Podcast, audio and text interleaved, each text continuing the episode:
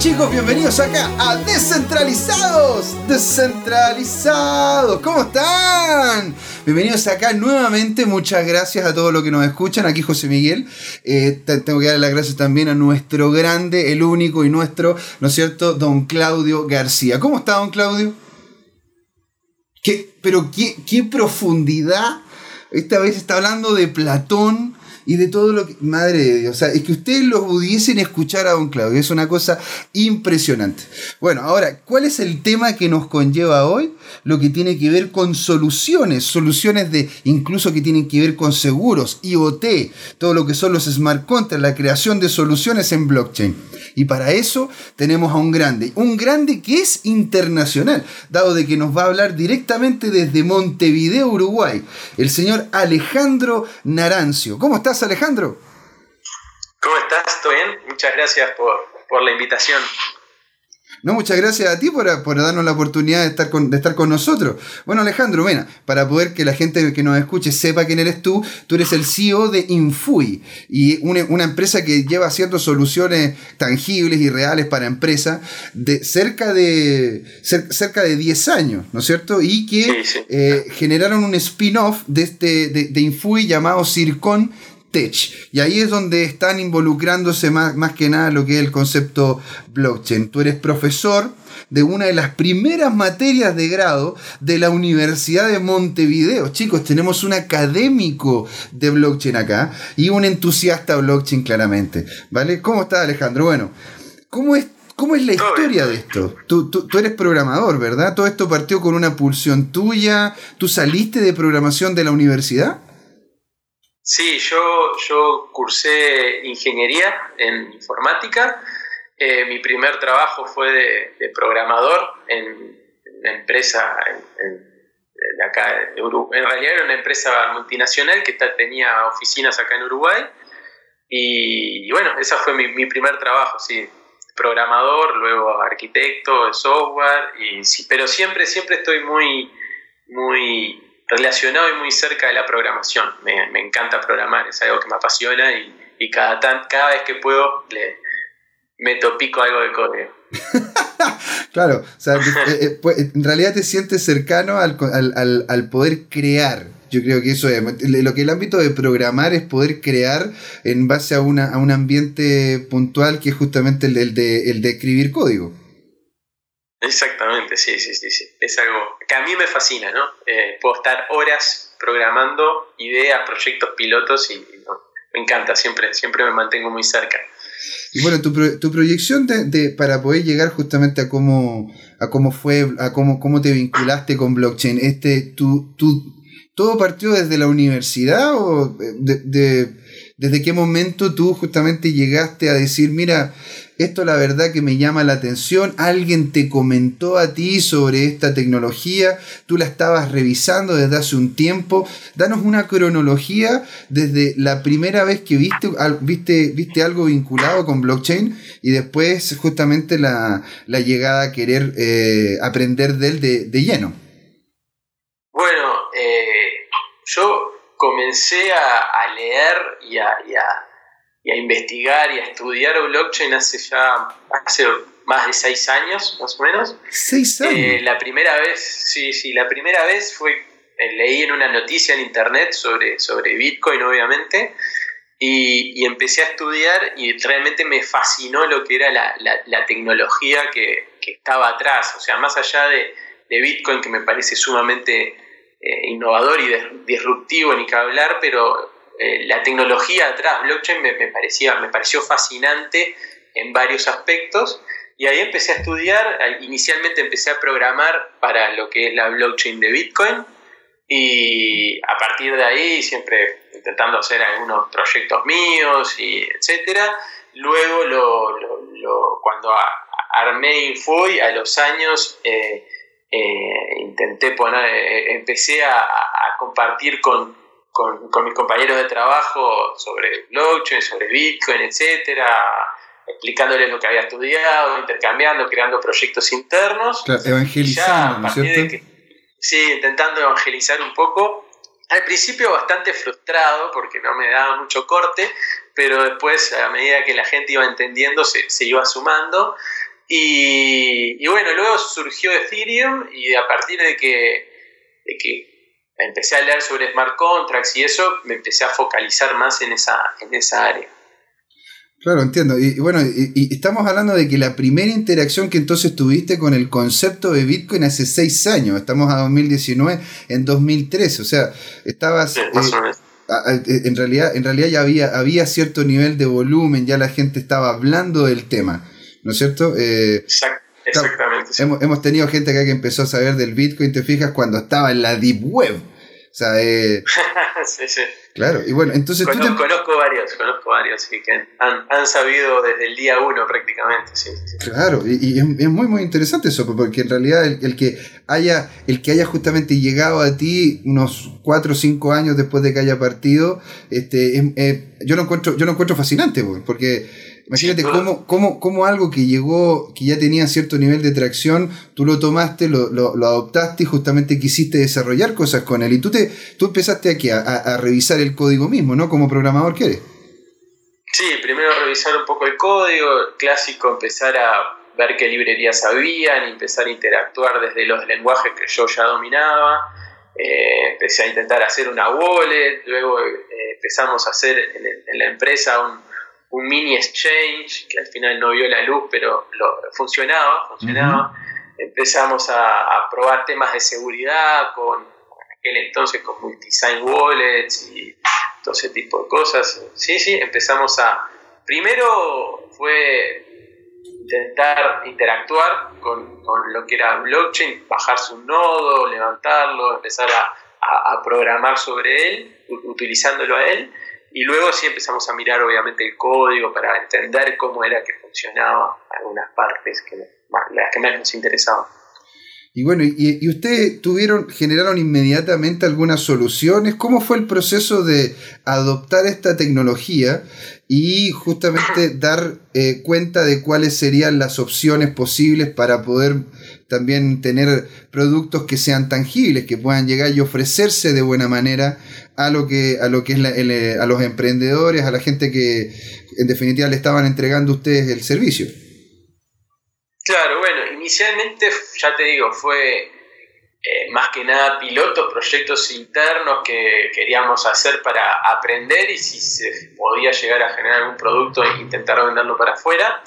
Cuando empezó a surgir todo el tema de, de, de, Ethereum y de los, de los smart contracts, ahí empezó como a haber más casos de uso posibles, digámoslo de una forma.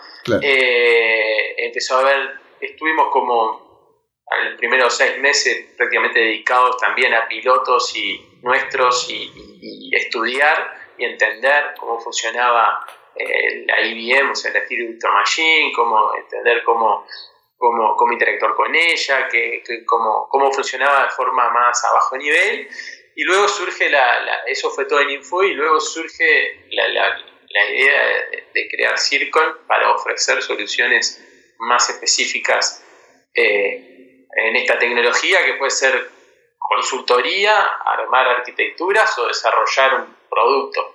Y bueno, las, las plataformas que más usamos son Ethereum, Rustock, que es una plataforma que a mí me, una plataforma argentina de la cual a mí me, gusta mucho, me fascina Rustock y, Riff con todo lo, que ello implica. Y bueno, pero también usamos otras. hemos usado Hyperledger Fabric con IBM, hemos eh, hecho algunas cosas sobre Neo, hemos hecho cosas sobre Cardano, hemos hecho cosas sobre la blockchain de Bitcoin también. Eh, hemos, yo ahora estoy bastante eh, metido en lo que son eh, off-chain payments, eh, como Lightning, como Lumino, como Raven, eh, entonces todo ese tipo de cosas. Sí, sí pues que increíble. Bueno, ustedes de hecho son Rustock Uruguay. No, no, no, no somos Rustock Uruguay. Yo soy Rustock Ambassador. Ah, ah perdón, ya, claro. Ok, entiendo, entiendo. Que, que, cualquier persona, de hecho lo, lo comento, cualquier persona que quiera Rustock tiene distintos programas, uno es Ambassador, en donde tenés que dar un tenés que estudiar un curso, tenés que dar una certificación y, hay una red de ambassador, de embajadores, en donde distribuida por todo el mundo, donde uno nos intentamos ayudar unos a otros. También hay, un programa que se llama Educate, si vos querés aprender de la tecnología. Hay embajadores de, la parte de yo soy embajador en lo que es técnico, hay otros tipos de embajador, como ser de comunidad o de negocio, etc. Eh, pero no, no, es que somos Rusto Uruguay, sino que yo en particular, como persona, soy eh, eh soy embajador de, de en, Uruguay. Ah, pero no soy exclusivo, cualquiera puede ir y, y, certificarse y ser también ah, parte pero, pero fantástico. de la red. Sí, sí, muy bueno. Buenísimo. Bueno, entonces tú, tú justamente estas soluciones que se empezaron a, empezaron a crear, vamos a hablar lo de lo seguro, que es en definitiva lo gran, lo potente, lo que se viene justamente en la conversación en el segundo bloque, pero ¿cuáles fueron las primeras soluciones que ustedes empezaron a posicionar? Eh, ¿Qué tipo de smart contract, con qué empresas se vincularon? Porque hay muchos chicos, te fijas, que nos escuchan y que tienen también sus propias empresas de software y quieren saber cuál ha sido la experiencia, sobre todo alguien de que ya tiene cerca de 10 años haciendo industria generando soluciones reales. ¿Cómo, cómo ustedes empezaron a, escudriñar el, el, el quehacer, te fijas, de la programación dentro de estas herramientas y qué soluciones empezaron a generar? Bueno, en realidad, primero hay que... Siempre nos caen, desde el inicio, vienen clientes con, con problemas o con ideas de productos y muchas veces hay que validar si realmente blockchain es una buena solución o una buena tecnología para su problema. Tal vez hay a veces que blockchain es la única solución o la, o la mejor que existe, pero hay a veces que tal vez no es la mejor o tal vez es bastante mala para ese problema. Entonces, una, una de las cosas que primero hacemos es una validación de que realmente el problema que, nos están presentando o, o la idea que nos están presentando realmente tiene sentido en, en, blockchain. Eh, productos hemos hecho uno nosotros, después son más que nada consultoría a clientes, hemos trabajado desde las cosas más chicas y más básicas en blockchain como puede ser la notarización, que puede ser guardar un hash de un documento o de cualquier dato que quieras probar que existió en ese momento en una blockchain. Hay muchos proyectos de esos en, el, en, el, mundo, en el mercado. Por ejemplo, hay uno que es clásico, que siempre se menciona con lo que es notarización, que se llama Everledger, que trata de, de, alguna forma dejar una prueba de existencia de que existe un diamante, ciertos diamantes se les, se les crea un hash y ese hash se guarda en la blockchain de Bitcoin, entonces cualquiera puede ir y verificar los datos de ese diamante, o puede ser, por ejemplo, nosotros hicimos también notarización para lo que son recetas médicas o notarización de títulos universitarios. Eso es como los casos son más básicos. Después hay de pagos, por ejemplo, pagos con Bitcoin, pagos con Ethers, pagos de smart contracts o haciendo scrolls o lo que sea. Después hay cosas un poco más capaz que complejas, como puede ser temas de identidad o temas de manejo de registros médicos sobre utilizando smart contracts y utilizando blockchain o no sé, temas de donaciones, temas de manejo de, fondos, etcétera, eso para aumentar lo que es la transparencia en las donaciones a proyectos sin fines de lucro, por ejemplo. Eh, en fin, hay casos de uso de verticales mm, infinidad.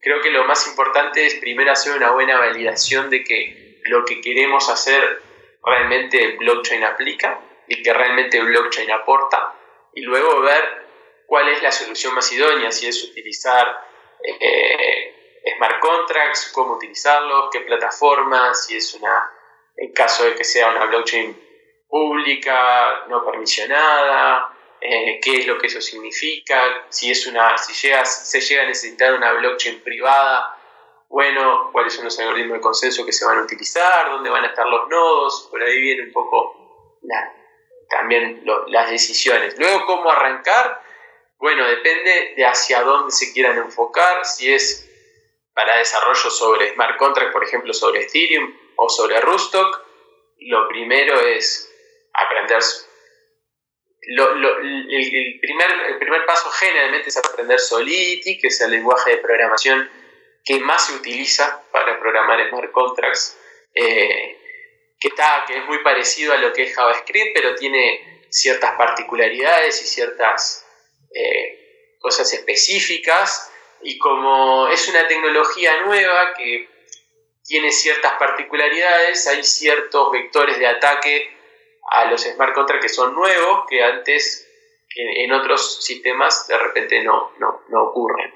Entonces hay que tener ciertas consideraciones, es, importante que, que cuando manejan más que nada, cuando manejan dinero, cuando manejan criptomonedas o lo que sea, eh, tengan, sigan ciertos estándares de buenas prácticas, eh, ciertas prevenciones de seguridad, etc. Entonces, esas son cosas que yo sugiero. Obviamente no puedes arrancar por eso, pero arrancar primero por estudiar en Solidity, por agarrar experiencia en ese aspecto, pero nunca perder de vista que se debe hacer un estudio de las buenas prácticas, de cuáles son los vectores de ataque más comunes, de cómo conviene hacer el manejo de claves, de cómo conviene, en fin, hay bastantes consideraciones que hay que tener. Y claro, bueno, ahora también hay que tomar en cuenta el nivel de de seguridad que uno, que uno quiere también dentro de la misma plataforma, porque, mira, ya acercándonos a, a lo que es los últimos, los últimos cuatro, cuatro, tres minutitos de la, de la primera parte, empezar a justamente hablar de que ustedes hacían utilización justamente de IoT.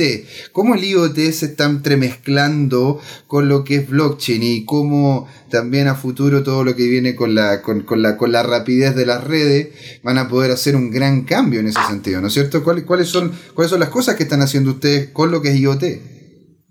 Bueno, no, con IoT hemos hecho algunas hemos hecho varios pilotos, hubo uno que estuvo muy interesante, que si después querés después te lo cuento, pero para mí, y esto es una opinión personal, creo que IoT ya no es un futuro, sino que es un presente y cada vez van a haber más cosas conectadas, ¿sí? Claro, y, y bueno, y esas cosas conectadas, en definitiva, en algún punto van a necesitar realizar transacciones, ya sea para pagos o para realizar acciones o contratos entre ellos, de forma autónoma y de forma descentralizada. Y bueno, es por eso que capaz que eh, blockchain o algunas blockchain en particular pueden llegar a ser una plataforma idónea para eso, como mínimo para poder de alguna forma hacer eh, pagos o transacciones entre distintos dispositivos de forma autónoma, pero también puede ser para poder crear contratos entre ellos donde de forma completamente autónoma entre ellos sin que haya un humano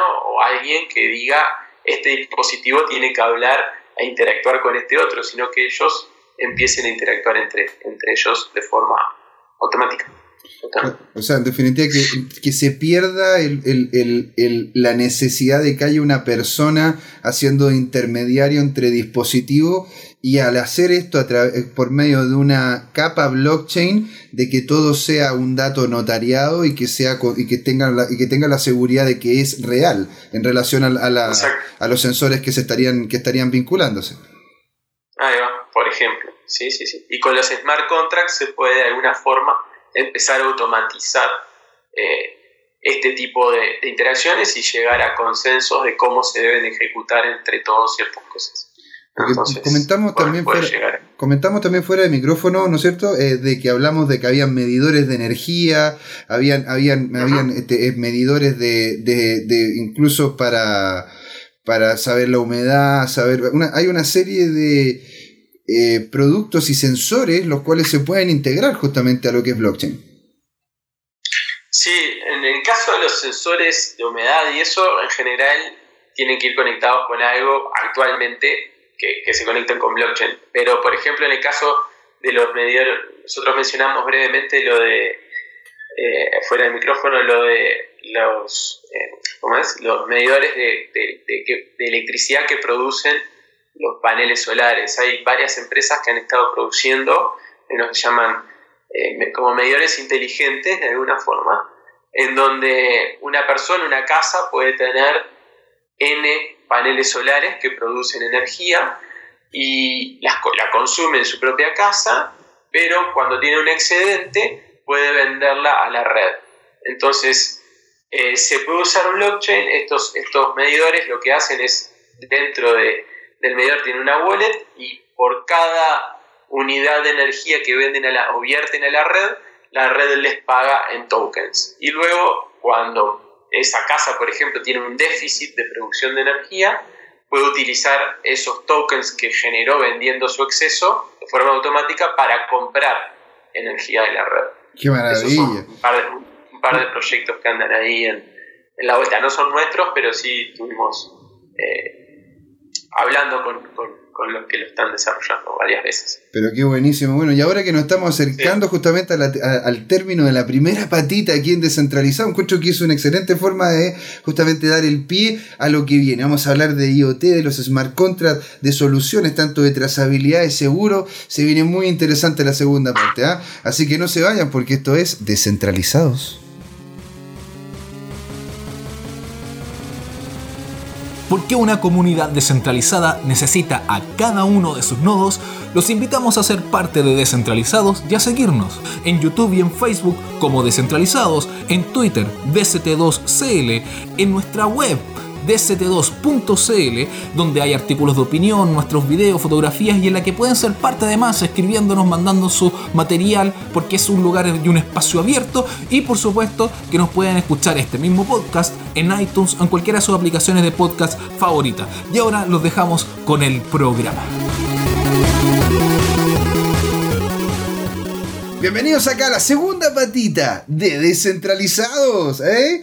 Seguimos con un grande, con Alejandro Narancio, CEO de Infui, eh, que tiene un spin-off de Circon, profesor de la Universidad de Montevideo en blockchain y entusiasta de esta materia. Seguimos entonces hablando de lo que era IoT. Nos quedamos anteriormente con justamente lo que era la comunicación de IoT por medio de esta red de blockchain que es más, eh, que es más segura, que es notarial, ¿no es cierto? ¿Qué han encontrado ustedes con lo que es IoT?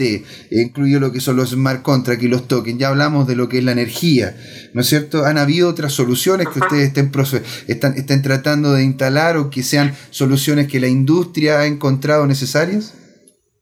Eh, bueno, por ahora estamos en lo que es la industria necesaria, en realidad todavía no mucho, pero sí eh, hemos estado trabajando en algunas soluciones de IoT, más que nada lo que es eh, domótica de, casas. Y, bueno, todo lo que. ¿Perdón? Domótica, o sea, en, casa, que como, como IoT, ¿en qué, tipo de aparatos dentro de casa? No, son aparatos que, controlan desde las ventanas, aire acondicionados, eh, de todo un poco. Eh, y bueno, hay algunas, algunas cosas que se han, han, ido haciendo, como por ejemplo, no sé, eh, que las decisiones de, qué debe consumir qué, dispositivo y qué debe producir qué otro dispositivo eh, están orquestadas por smart contracts.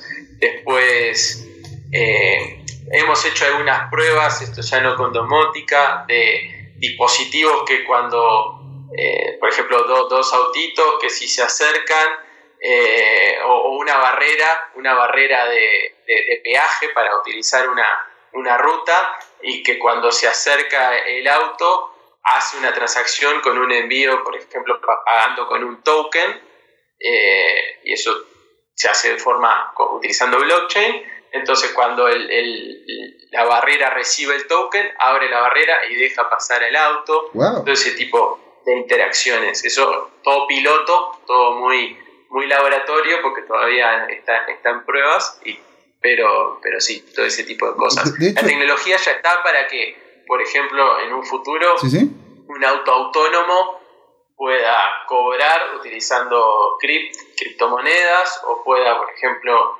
arrendar algo o pueda eh, hacer un leasing entre muchos dueños de ese auto autónomo y ponerlo a trabajar solo y luego hacer con un smart contract hacer el pago de todos los, los, distintos dueños. la tecnología ya existe y se están haciendo pruebas con, ese tipo de cosas. Entiendo perfectamente. Mira qué interesante. O sea, en definitiva poder llegar y dejar que el IoT se maneje por sí mismo O sea, de que. Porque aquí nosotros en Chile tenemos, tenemos los tags, que se le llaman, que son eh, estas maquinitas que se colocan en, en el, en el parabrisa y que cuando tú pasas por un pórtico. también tenemos, sí. Sí, claro, y, pasan por un pórtico y ese pórtico te hace justamente la transacción directa. ¿Eso se podría hacer eh, a través de estos mismos sensores vinculados a una blockchain? Sí, tal cual. Y incluso tal vez tu, tu auto tiene adentro ya es una wallet y es un cliente de esa blockchain y capaz que hay un smart contract que es el que bloquea ese, esa, esa barrera. Entonces al, al, al auto pasar cerca de la barrera lo que hace es enviar un token hacia esa barrera para poder pagar y cuando le que, que hacia ese smart contract que representa la barrera y cuando el smart contract la recibe la abre entonces, entonces, eso ya es tecnología que existe y ya se están haciendo algunas pruebas de eso. Todavía no hay nada, obviamente, en producción de eso, ¿no? Es todo laboratorio. Entiendo, bueno, y bueno, y una de las cosas, la verdad, que a mí me llamó mucho la atención al hacer la investigación sobre Circon y lo que es Infui, es la solución que estaban proponiendo ustedes para lo que es el ámbito de los seguros. Porque, porque claro, yo, yo si que voy a un seguro, me van a decir, bueno, ¿usted quién es? ¿Usted quién es? vamos a ver si es, que, si es que tiene el auto, si es que ha chocado, si es que, si es que tiene, no sé, problemas con la, con la autoridad y una serie de otras cosas que dan pie a decir al seguro, mira, es una persona riesgosa o no. ¿Se, entiende? ¿Es una persona que puede llegar a tener problemas o no? ¿O es una persona que no ha tenido ninguna situación, que no tiene ni siquiera una, citación al juzgado, por lo tanto está, está bien capacitado? Y de hecho, también en el futuro, dependiendo de las situaciones que yo tenga como conductor, va a ir variando la prima de pago. Ahora, esto es bastante, digámoslo así, eh, poco realista porque se utilizan elementos del pasado para hacer predicciones en el futuro y no es algo que sea tangible, sobre todo si es que yo después de haber tenido, no sé, un gran accidente tiendo a ser un conductor más consciente o si es que, o si es que porque me compré un auto deportivo ahora no lo soy tanto. Entonces, eh, todo es bastante subjetivo con el concepto de lo seguro.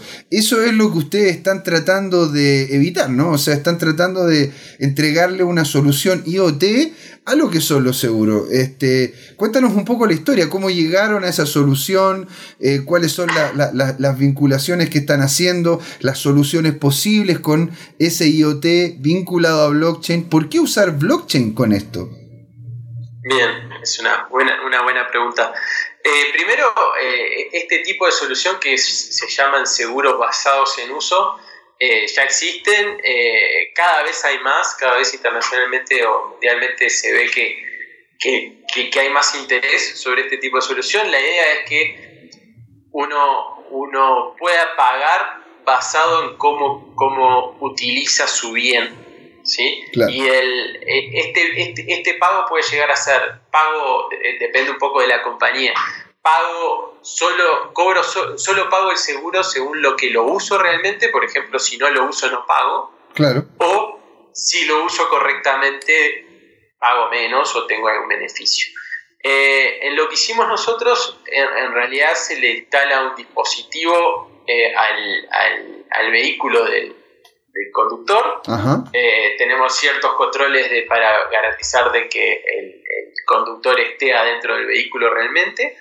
Eh, y que hacemos unos temas con, el teléfono, con una app, y luego esto empieza a reportar cierta información hacia, hacia nuestros servidores y hacia la blockchain. En la blockchain nosotros la utilizamos para lo que es eh, notarización, trazabilidad y para hacer el clearance más rápido con algunos smart contracts entre las compañías de seguro y clientes, etcétera. O sea, para hacer de forma autónoma ciertos cálculos y ciertas ciertas operaciones o, trámites, digamos, de alguna forma. Alejandro. Entonces nosotros tenemos...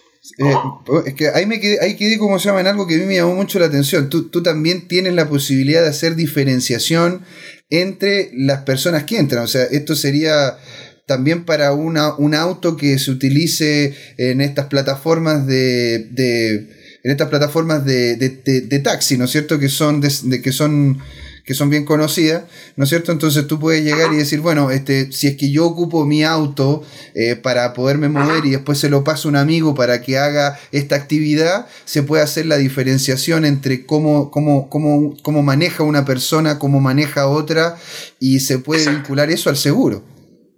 Sí, sí, se puede hacer. Y bueno, no, exactamente, se puede hacer eso. Y nosotros lo que hacemos es calcular eh, determinadas heurísticas, nos arrojan una suerte de scoring de cómo está manejando esa persona. El scoring es basado en distintos tipos de parámetros y heurísticas. Por ejemplo, uno puede ser eh, giros bruscos. Si la persona gira con cierta fuerza G, cierta fuerza de gravedad, quiere decir que giró a, más de tanta velocidad o de, una forma muy agresiva. Eso obviamente es peligroso, es una forma de conducir media peligrosa. Si usted si, si clavás los frenos, eh, también, o si, y, para la inversa también, si manejás dentro de los límites de velocidad correctos, si manejás siempre sobre las mismas rutas, que ya son rutas conocidas por vos, si girás siempre eh, con, prudentemente, etcétera, te va aumentando el scoring. ¿sí? Y cada compañía de seguros puede ponderar más o menos cada uno de estos parámetros. De repente, para alguna compañía, frenar muy brusco no es tan importante como girar brusco. Entonces, en función de eso, cada compañía decide qué es lo, lo, que, lo que premian más o menos y eso calcula un, scoring y con ese scoring las compañías de seguros pueden, ya te digo, o cobrarle en función de eso, o descontarlo en función de eso, o darle algún beneficio en función de eso. O sea, tú puedes llegar y tener en tiempo real conciencia de cuál en una de esas es tu scoring del seguro. Es decir, si encuentra, dice, a ver, la verdad que estoy, esta semana he manejado un poco brusco, he, tenido, que llegar a varios lados muy rápido, entonces la verdad que me está, me está un poco afectando en mi scoring, así que la verdad que tengo que ir, tengo que mejor manejar de forma más relajada y así tener una, una, una dinámica un poquito más pareja para poder también, porque eso también permitiría de que incluso el seguro pueda variar dependiendo de cómo es mi manejo en ese mes. O sea, Exactamente. No, es la idea, la idea original o la idea es que tu seguro, tu prima varíe en función de eso, entonces motivar de alguna forma a los conductores a que empiecen a manejar de forma más prudente. Claro, o sea, en definitiva. Esa es, la, idea. es, un, incentivo, de hecho. Cometiendo menos infracciones o manejar no, no girando a, mucha velocidad, no frenando bruscamente, es probable, según dicen las estadísticas, que haya menos accidentes. Por ende, la compañía de seguro va a pagar menos, pero también van a haber menos accidentes en, la, en, las, en el tránsito, por, lo cual también es bueno para, para la, ciudad, para, para todo el mundo. Ahora, el que hay una capa blockchain de esto eh, es más que nada para justamente generar una seguridad notarial de que el dato es 100% cierto y no ha habido tempera no, no, no, nadie, nadie lo ha temperado, nadie, nadie lo ha tocado, ¿no es cierto? Es, sí, eh, en este caso sí, es más notarización y ya te digo, eh, algunas cosas se calculan en un smart contract, pero simplemente porque hay interacción, la idea es que cada compañía de seguro pueda tener su propio nodo, entonces también participe de alguna forma de la seguridad de la notarización. Entonces, la idea es que ellos formen parte de la red también. No es que todos los nodos son nuestros, cosa que no tendría sentido, sino que los nodos estén distribuidos en cada, en cada compañía de seguro, de forma de que en un futuro incluso se podría llegar, hoy por hoy no se hace, pero se podría llegar a resolver siniestros entre compañías de forma más automática o autónoma utilizando smart contracts. Claro, entiendo si yo detecto, por ejemplo, imagínate, esto es un caso supuesto, esto no, no existe, ¿no? Pero imagínate el caso de que tuviésemos esta blockchain en donde cada compañía de seguros tiene un nodo y participa y hay dos clientes que tienen una colisión, tienen un choque que son de dos compañías distintas y que forman parte de esta red. si, nosotros, si el smart contract de alguna forma pudiese detectar quién fue el culpable, podría hacer el pago de forma medio automática. Claro, porque en definitiva se sabría claramente, se sabría claramente porque si el de la compañía 1 frenó prudentemente, ¿no es cierto? Y, se nota a través del acelerómetro y todo el IoT vinculado al vehículo, y el que le dio por detrás, no, se nota, se nota que venía a una velocidad superior.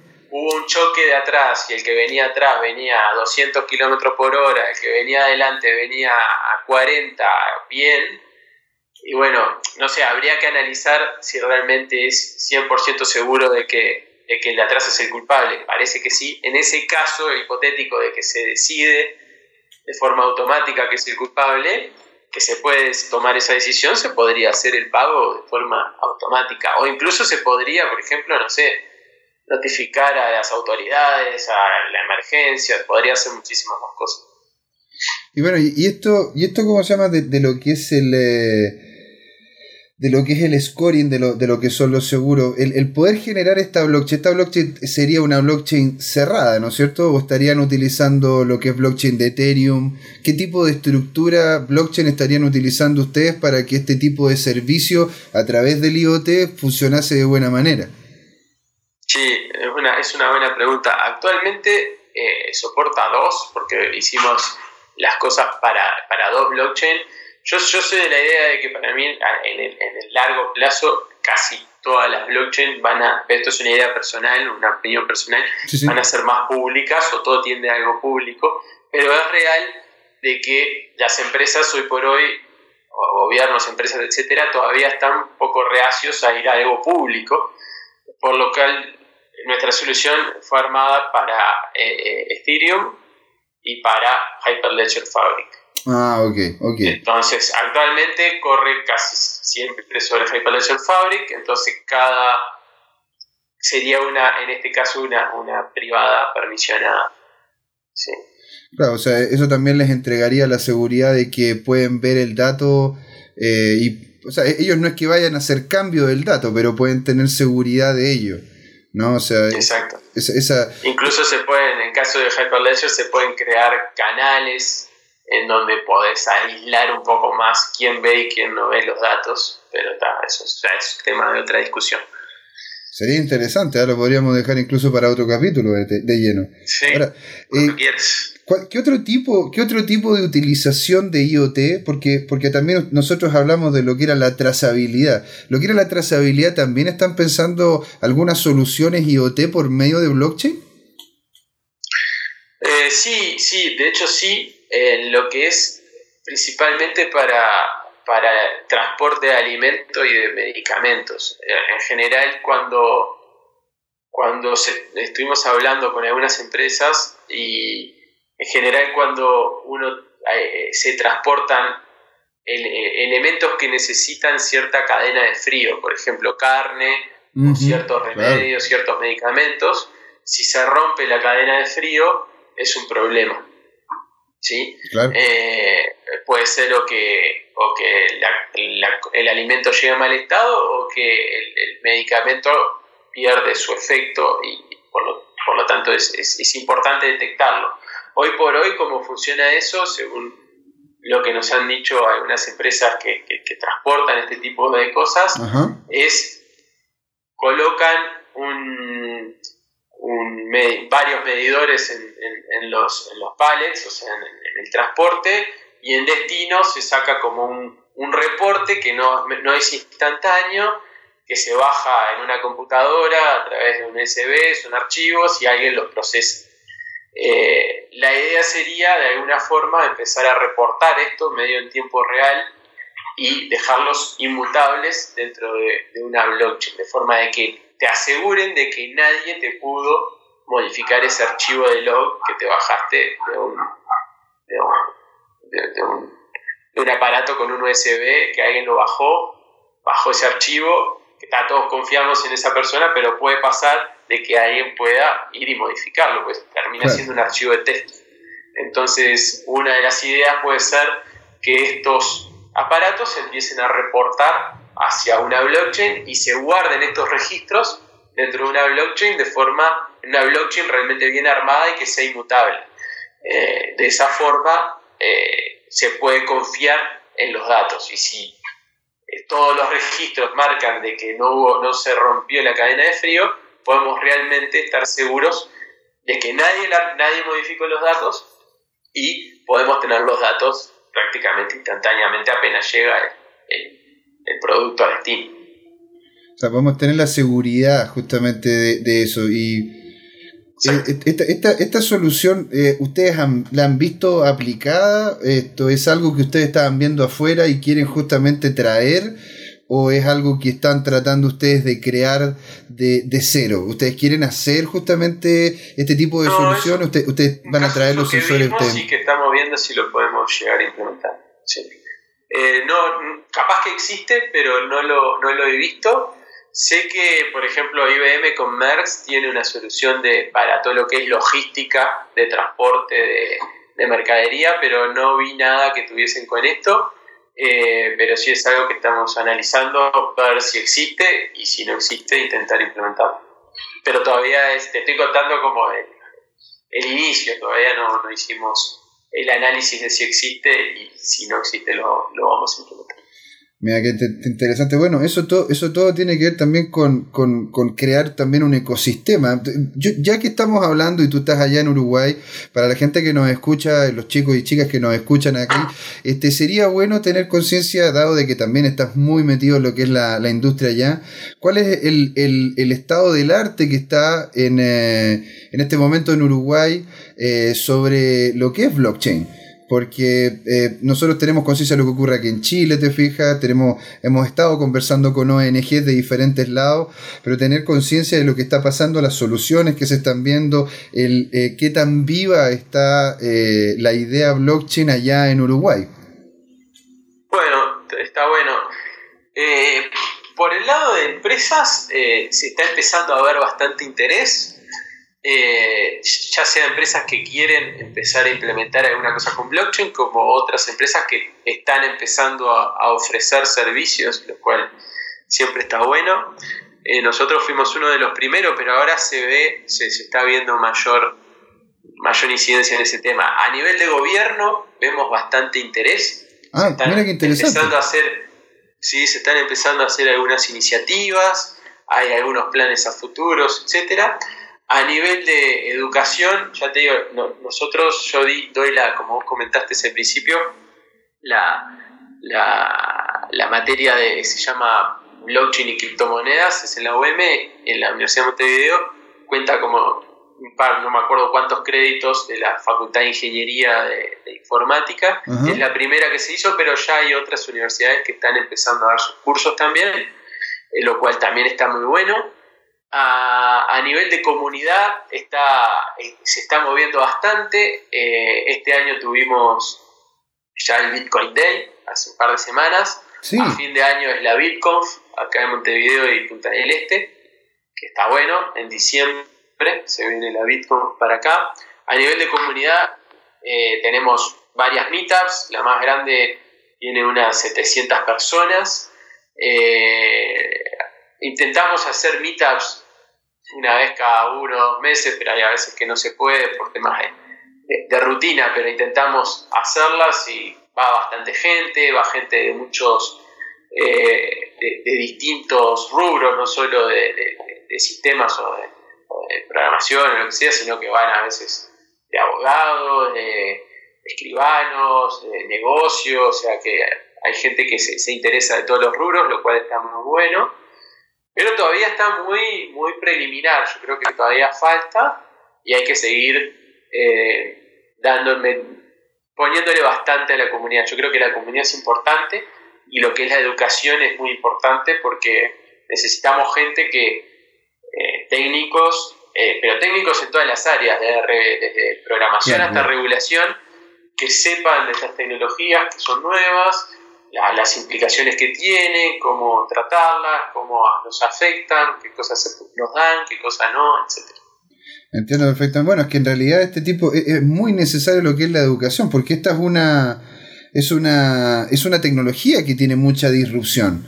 ¿Te fijas? Y esta, y, y, esta, esta, disrupción se puede ver patente en eh, cómo a futuro es muy posible de que una empresa que no tenga blockchain dentro de su proceso de creación de valor, el mercado simplemente la va a dejar, la va a dejar de lado. Sí, no sé, yo, yo creo que esa capaz puede ser, pero no la veo tan... Yo creo que blockchain va a terminar siendo, eh, o sea, otra herramienta más a nivel de, sistemas que no aplica para todo, entonces en ciertas cosas yo creo que sí, que si no se va, si no es una de las mejores soluciones y si no se usa, esa empresa se va a ver perjudicada. Pero creo que para un montón de otras soluciones blockchain no aplica mucho. Entonces, no sé si todas las empresas lo van a tener que, que utilizar, pero sí estaría bueno que las empresas no conozcan y más que nada la que, las que ofrecen servicios de, desarrollo, de arquitectura, de sistemas, porque hay a veces que hay problemas que solo se pueden solucionar de esta forma o que con blockchain es mucho mejor o mucho más seguro o mucho eh, más, rápido no, pero más track, etcétera. pero no siempre va a está, está, basado, te fijas, en una dinámica casi notarial. Oye, Alejandro, Estamos ya llegando al final de la conversación. Esto ha sido súper interesante. Quería agradecerte y darte un minuto, un minuto y algo, si es que nos puedes dar algún cierre sobre lo que hemos conversado, eh, entregar justamente cuáles son tus redes sociales, dónde la gente se puede comunicar contigo, dónde puede conocer justamente a Infui, a lo que, a lo que, a, lo que es Circon, todo ahí justamente en, en unos minutitos ahí concentrado, ¿vale? Así que es tuyo. Bueno, primero muchas gracias por, por la invitación y por el tiempo. Eh, me pueden encontrar principalmente en Twitter. Eh, mi Twitter es anarancio. Eh, Infuil es infuy.com. Circon es circon con Y bueno, para, para englobar, me gustaría decir lo que para mí es, es lo más disruptivo, lo que más nos deja en blockchain, que después podremos, podríamos ampliar, hablar de esto horas, pero para mí eh, lo que nos da blockchain es, por, creo yo por primera vez, una posibilidad de llegar a acuerdos de forma descentralizada. Mm. Entonces, cualquier problema que requiera un acuerdo de forma descentralizada, y ese acuerdo puede ser quién tiene tal moneda en particular en este momento y es quien la puede gastar, o puede ser cómo se debe ejecutar tal regla de negocio en un smart contract, cuando necesitamos un acuerdo de forma descentralizada, creo que ahí es donde puede empezar a aplicar blockchain. Creo que por primera vez con, por ejemplo, las blockchain públicas, tenemos, o por ejemplo con Bitcoin, tenemos una base de datos que es pública, que es completamente abierta, que es inmutable, y eso nos abre un abanico de posibilidades enormes de casos de usos que antes eran impensables. Y por otro lado, y para terminar, eh, podría hablar muchísimo más de cualquiera de esas y agregar muchas más, pero la última que me gustaría englobar es que con las criptomonedas, con blockchain, surge lo que nosotros llamamos la Internet del valor. Y la Internet del valor es, nosotros la Internet que conocemos ahora es la que llamamos la Internet del conocimiento. ¿Qué es la Internet que hizo Internet? Hizo, luego si quieren podemos explayarnos de esto, pero básicamente lo que logró es poder intercambiar datos de forma muy rápida y muy barata y muy eficiente. Entonces yo desde mi celular tengo acceso a todo el conocimiento del mundo prácticamente. Mira qué lindo. Pero nunca, nunca habíamos podido, de alguna forma se democratizó el acceso al conocimiento. Hoy por hoy cualquier persona en cualquier lugar del mundo puede escuchar este podcast o puede ver un video en YouTube y, o puede aprender Solidity o lo que sea de cualquier lugar. Antes tenías que ir a una biblioteca, a una universidad, etc. Exacto. Pero de alguna forma nunca habíamos podido transferir valor a través de Internet. Alejandro. Sí. Te agradezco mucho. Esto es una excelente forma de poder justamente englobar todo lo que hemos hecho. Hemos, conversado a largo y tendido. Eh, quiero, como se llama, agradecerte a ti y volver a, volver a decir de que es Alejandro Narancio, CEO de Infui, con un spin-off llamado Circontec, profesor de la primera materia de grado de la Universidad de Montevideo, entusiasta blockchain. Muchas gracias, Alejandro, por estar ahí. Muchas gracias a ustedes. Muchas gracias, don Claudio. Y yo aquí también, José Miguel, diciéndole muchas gracias a todos por escucharnos. Y esto fue Descentralizados.